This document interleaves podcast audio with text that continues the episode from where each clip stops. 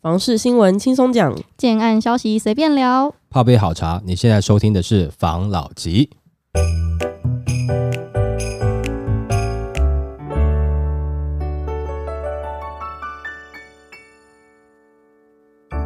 关心你的房事幸福，我是房老吉，我是大院子，我是茶汤会，我是武同浩。今天我们来谈谈，我们上礼拜不是有提到央行升息一码吗？嗯，我们来谈谈央行前总裁彭先生的私人的事情。啊，这个新闻的话，他在讲说卖旧搬新一步到位，彭淮南九千八百四十八万新家曝光。央行前总裁彭淮南近期传出换新屋，于二零二零年将丽水街旧公寓卖掉后，于同年搬到新一路二段上的新大楼。比对地籍成本与实价登录，发现二零一七年八月以总价九千八百四十八点四万买下当时还是预售屋的信义玉邸中的楼层的两户。换算每平单价下来约一百四十余万，房中透露该社区行情现在已经来到每平一百五十三万，两户目前现值约一亿元出头。嗯，两户哎哎哎，央行总前总裁都知道买房抗通膨嘞。嗯，是啊，没有错啊，但是他现在他换新房子嘛，对不对？没错，他好像有使用，因为我有看到另外一则新闻，是好像是不知道谁出来讲，是现任的，应该是哪个官员，我有点忘记了啦。就是说讲他现在他买的方式，他是有采用重构退税的部分了。他说这个重构退税部分是大家都可以用，啊、哦，就一般的民众都都是可以用的啦。重购退税就是居住品质的提升，其实是一般人的理想跟目标。政府为了避免纳税义务人因为被课了土地增值税，造成卖房子所得的钱不够买新房子，所以他有特别规定，重购自用住宅用地可以申请退回卖出旧屋所纳税、卖出旧屋所缴纳的土地增值税，贴补买新房子土地总额价款的差额。所以有换屋计划的人可以规划重购退税，为自己增加一笔换屋基金。嗯，好，所以也就是这样子嘛，就是就是不要让你重复缴到太多的税嘛。哦，有心。所以，哎呀，所以简单讲啦，这个只是因为他身份特殊的关系啦，所以被人家发现。可是，一这样也要谢谢彭淮南，可能可能很多不换屋族都不知道重购退税这个东西耶。应该知道啦，我就不知道啊。你还没看，还还没看怪物屋啊？你算首购而已啊。哦，应该都知道了，因为你即使是不知道，你代书也会协助你处理啊。哦，哎、欸，你在你在买卖的时候，你的旧屋的时候，你的代书会协助你处理，说、嗯、哦，你这个可以呃做重购退税的部分，嗯、到时候你新的房子可以拿来补贴等等的啦。哦，那所以这个是大家都可以使用了，只是说刚好。因为他换房子的时间点是刚好最近房市一直有一些消息的状况，然后跟这个啊，不管是经现在这个可能经济状况啊，国际金融的状况啦、战争啊等等这个状况啊，通膨状况，在他这个时间点，然后他这个身份这个时间他换房子啊，就是哎好像有点敏感了，被拿出来做文章了，但是其实应该也是因为。他有他的需求嘛，反正他也没有贪污，也没干嘛，他自己赚的钱，他自己想要怎么买房子，那是他的事情嘛，没错，对不对？这个我觉得还好啦，还好啦。哦，只是重购退税的部分，就假设你今天是换屋族的话，那当然你就可以去看一下哈，它相关的呃这个法条是怎么样啊？也许在这个时间点，万一有一些投资客到房子出来的时候，你想要换换屋，你也可以哦试用这个办法。只是说，大部分现在在倒出来的案子，可能都还是以小平数居多啦，好不好？嗯、哦，嗯，下一则的话也跟央行升息有关系。他在讲央行升息打房见效了吗？他惊见房价短时间暴跌，网友曝真相，他就笑了。嗯、那央行时其实就是上周他投了升息的震撼弹，那对于打房有一定的效果是。也是外界关注的焦点，然后就有一名网友发现，刊登在房屋交易网站的某个物件总价竟然在短时间内暴跌逾六百万，然后就掀起热烈讨论。那这个网友在 PTT 分享就是那个物件的资讯，它是一格局两房两厅一卫，含阳台、厨房跟车位的中古电梯大楼，原本一坪单价三十四万，总价是一千七百八十万，却在近日暴跌六百万元，相当打了六五折。惊呼那个房市的波动很惊人，有眼尖的网友在其他的房屋交易网站上找到相同的物件，原来这个物件是在桃园的某社区，经过查实当地的实价登录的价格，相似的格局的成交单价竟然只要二十六点六九万，成交总价最高也不过九百万元，他就说原来屋主只是提高单价加价卖，然后对此网友就纷纷直呼，就是不要觉得生意嘛能打到房想太多了。他说地点也没说，如果在新北，等一下就有人撕你了。嗯，那个可能是他当时觉得房市不错吧，那他自己想要卖高嘛。对，他现在可能感觉得出来，好像没这么好了。嗯，哦，那。可能他就回来，他应有的市场价格去卖了嘛？这也不是什么多大的新闻啦，只是说这是一给我们看到一个现在市场的状况是这样子啦。哦，不觉得这个是一个人性吗？你看之前在就是银行都还没有这些动作，政府还没有这些动作之前，他就觉得哦，好像不停的加价卖，市场就会接受这个东西。嗯，那银行现在一开始有动作，他就觉得哦，好像苗头不对哦。如果我现在在白目在那边测试的话，那可能我就是下不了车的那个人，他才把它调回原价。对啊，但是你自己看哦，像这样子的人，有没有在我们身边周遭很多吗？有没有？其实我觉得蛮多的啊。就是如果你今天你那个你是那个屋主，有机会卖更高，你你不卖更高吗？是要啦，对不对？好，你也会有这样的想法嘛？嗯、那同样的投资客会不会有？在同样的建商会不会有？在同样的地主会不会有？嗯、哦，就是大家都会有这样的想法了。真的很难，你说找到有人要做慈善的，把价格卖卖很低给你啊，这很难啦。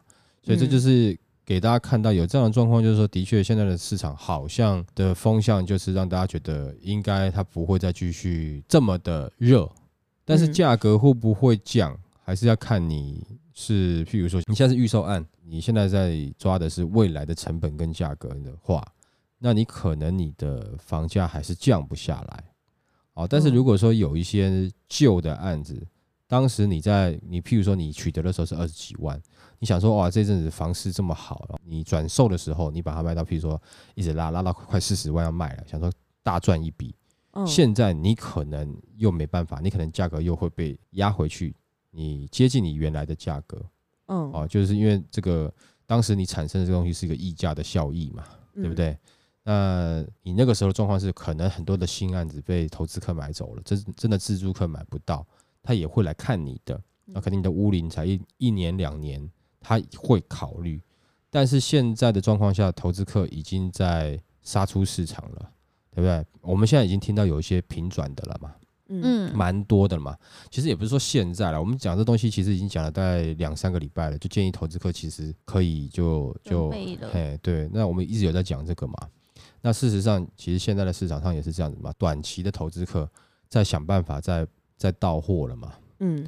那这个时候等于是真的自助客就有机会了，而且他如果说他拿到的机这个价格又是接近，譬如说他可能是平转，或者被给那个投资客小赚一点点，那他拿到这个物件，等于说这些自住客都有房子可以买了，那他就不一定会去买你这个可能已经成屋两年以上的或两三年以上的的物件了嘛，而且你，你当时取得的是二十几万，然后呢，你现在想要卖到将近四十。对，只会举个例子而已啦，哈。嗯。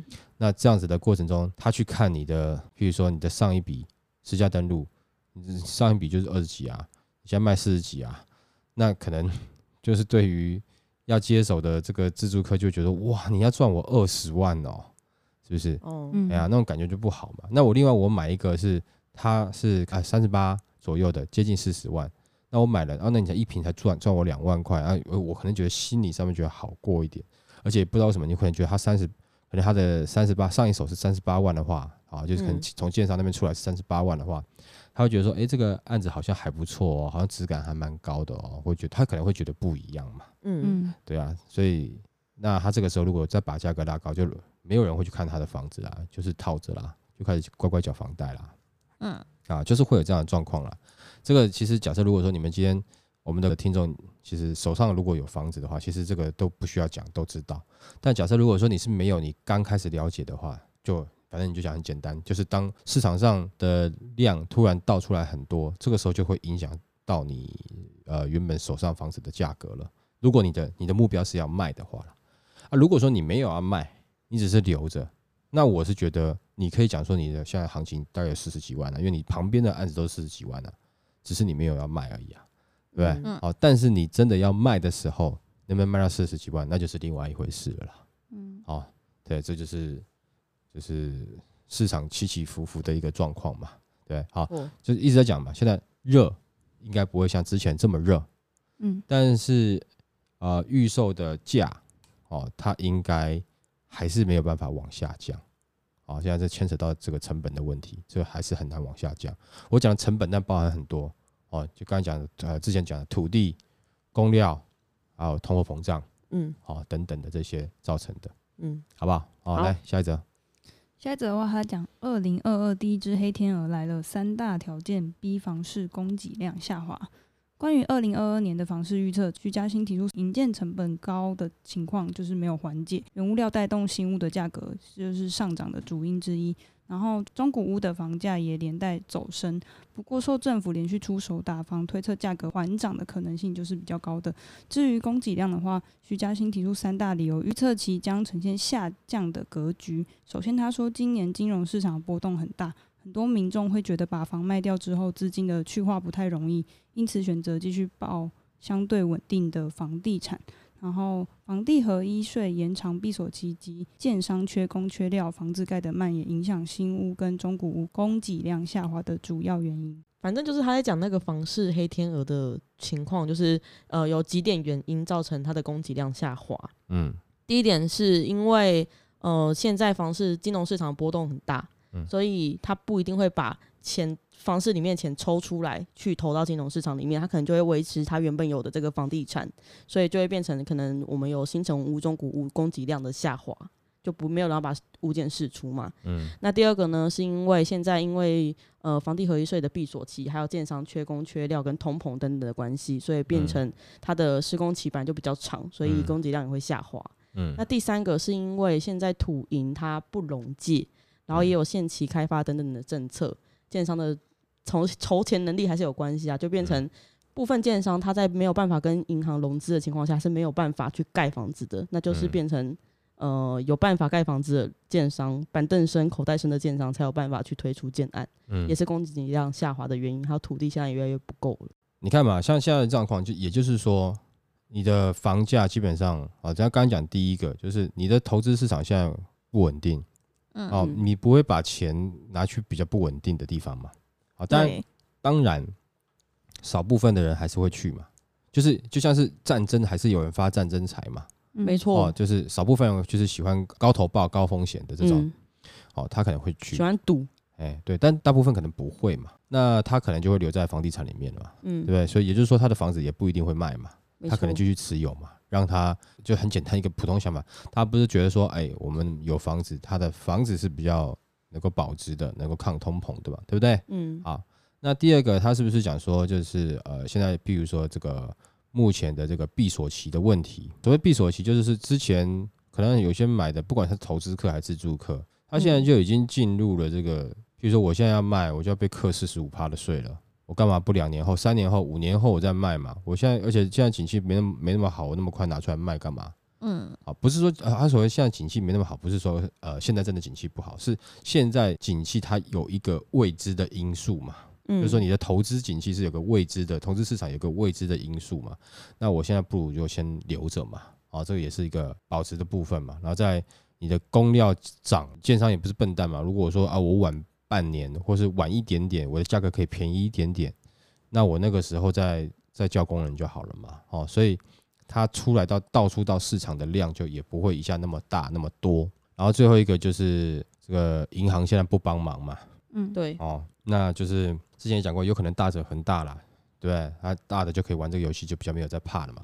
嗯、那中小型的，就是变是你得迁就银行了嘛。嗯嗯。然后银行希望你怎么做？那你就得怎么做？那他们的评估就会更怎么讲？就是会更谨慎了嘛。嗯，因为我现在确定要盖了，或者我土地真的买下去，我确定要盖了，就是说准备要贷款了。那跟银行讲完了以后，那这段时间银行就会限定我什么时候我必须得开工嘛，取得这个建造，然后开工，然后什么这些，等于是我的时间点我被银行锁定了，我不能因应市场的状况去控制我的这个。案子，譬如说我什么时候要动工啊，我要干嘛啦？我或是说我先做酝酿，我先做建造取得以后，我先做销售嘛。我看销售的状况，我再来看什么时候动工等等之类的，就这个操作就没有了。虽然说你真的，其实对建商来讲，他案子都是要干没有错，嗯，可是你少了一个自主跟操作权，那他们也是会有一个害怕，比较没有转圜的那个，对，就是也是也是会怕这样的风险呐。所以整体市场看起来就是你的新建。补上来的案量不够啊，哦，所以你的房价会慢慢涨啊。可是问题是我们刚刚不是讲吗？最近投资客会倒出来嘛，嗯，所以这段时间投资客倒一倒，到了差不多收完差不多了，前面你可能还不会有感觉啦，你会觉得呃建案还是有新案啊，OK 啊，没问题啊，你不会有感觉，因为这段时间是投资客在倒货嘛，嗯，等到他们倒完之后，那接下来的你就会觉得说，哎，好像真的案量真的有比较少一点点，嗯。哦，就是出来的案子真的是比较少一点点，啊，你就会有开始有这样的感觉了啦。没错，那就等到看后面的变化是怎么样了。但至少目前到这周为止，感觉上是这样。就第一个，当然你现在也已经原本计划好的那些案子有没有？就是券商的那那些案子，应该还是会在今年的啊，因为三二九档期就要到了嘛。哦，可能还有什么五二零啊，或是暑假档期啦，或是九二八档期啊，不管，我觉得在在这个阶段的应该是影响不大。因为这可能是之前就已经计划好了，哦，但是在明年度的话，应该就会看得到明显的影响了。因为呃，明年度的案子可能他今年就在就在规划了，就在想了。那有这样的状况出来，呃，他可能就会去思考一下，我是不是要要这么快推，或是这么快买这块地？哦，可能对他们来讲就会思考一下。而且今年的状况又是刚刚讲的嘛，就是不管是乌俄战争，央行升息一码。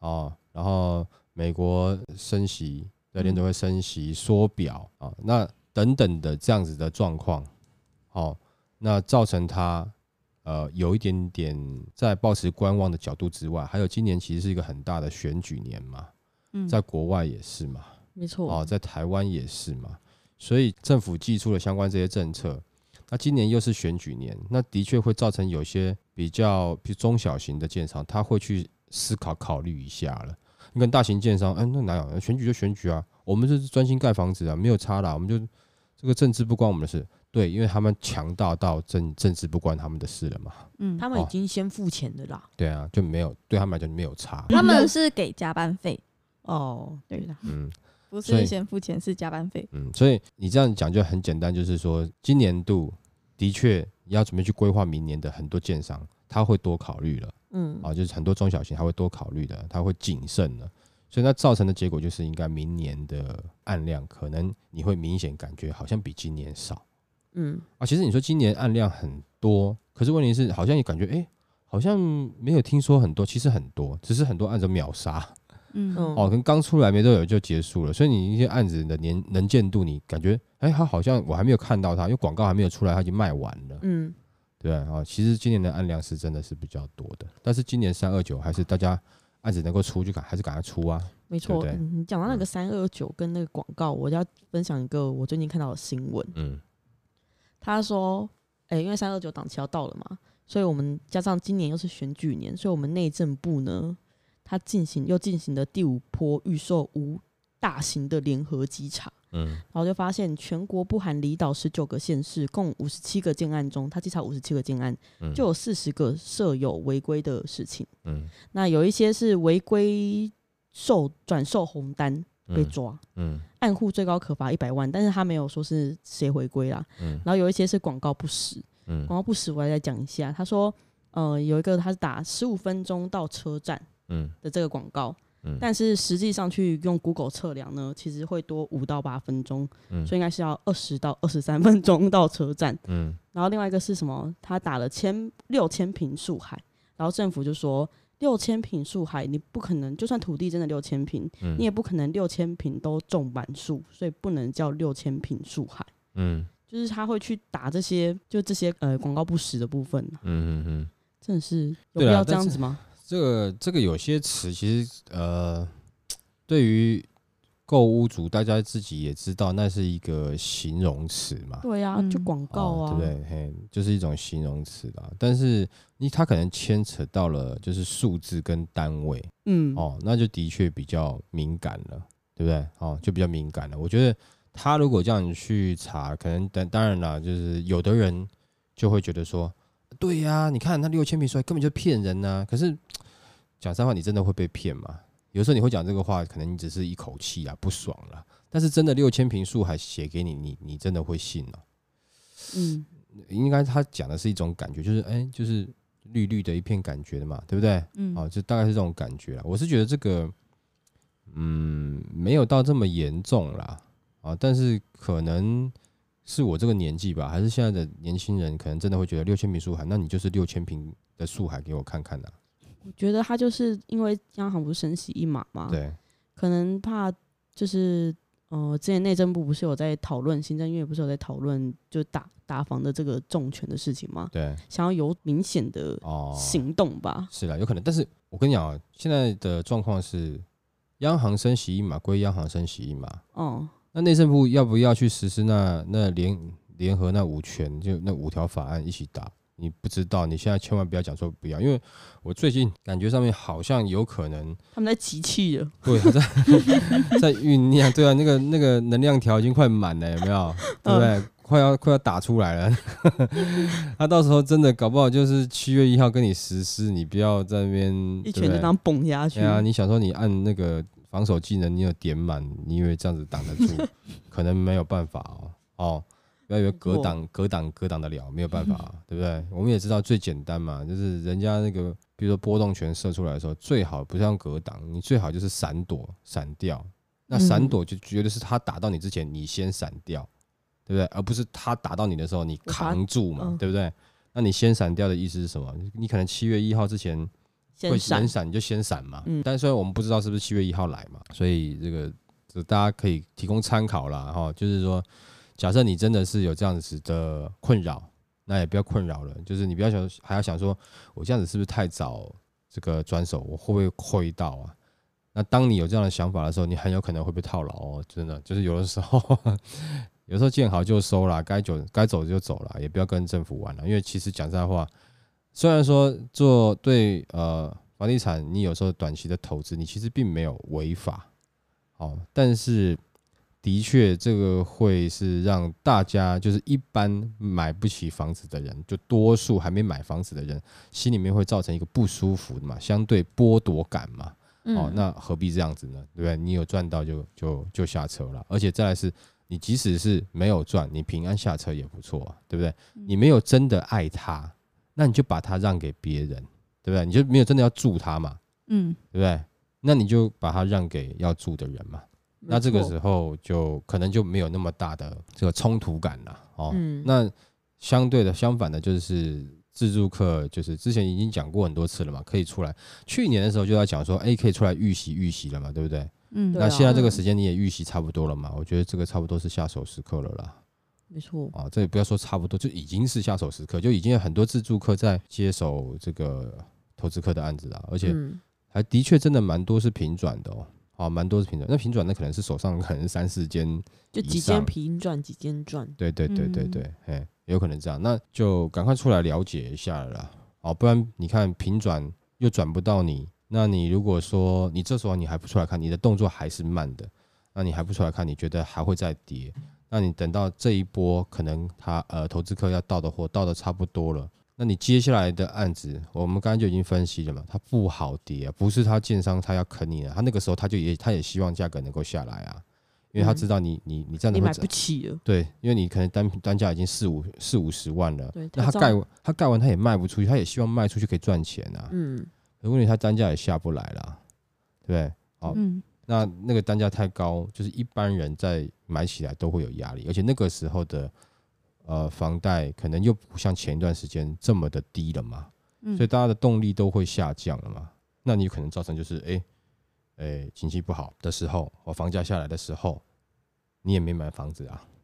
景气好的时候，房价上去的时候，你那边骂，你也没买房子啊，都没有把握、欸，就会就会变成是这样子了。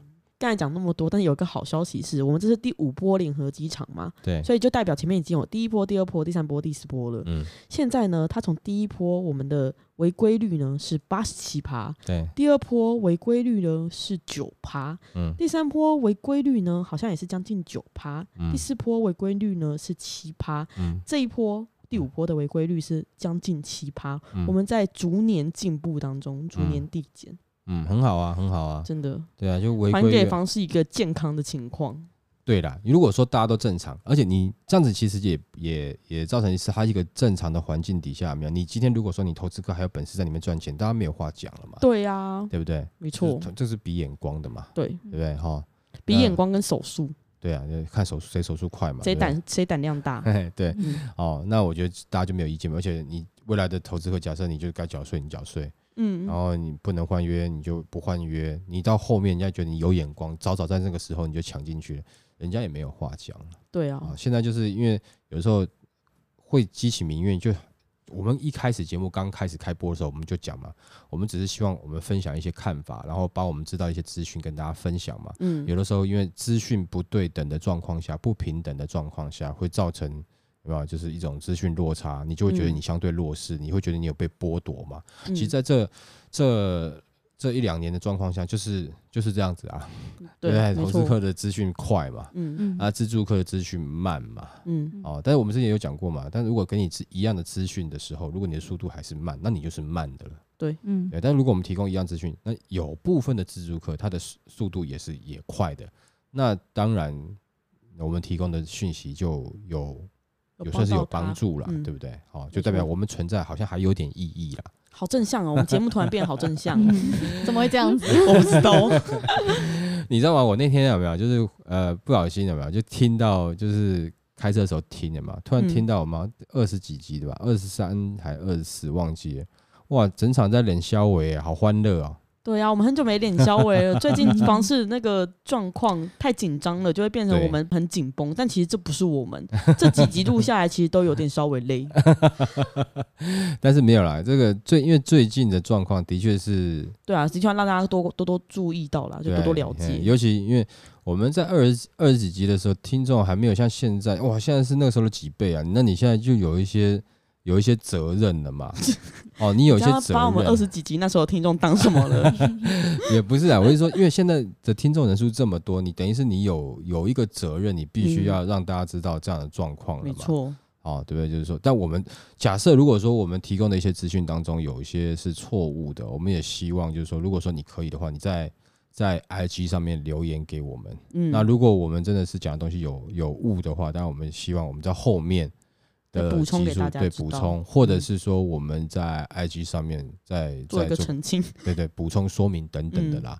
好，那就这样子吧，我们今天就分享到这边了。好不，好，谢谢大家收听这一期的房老吉，拜。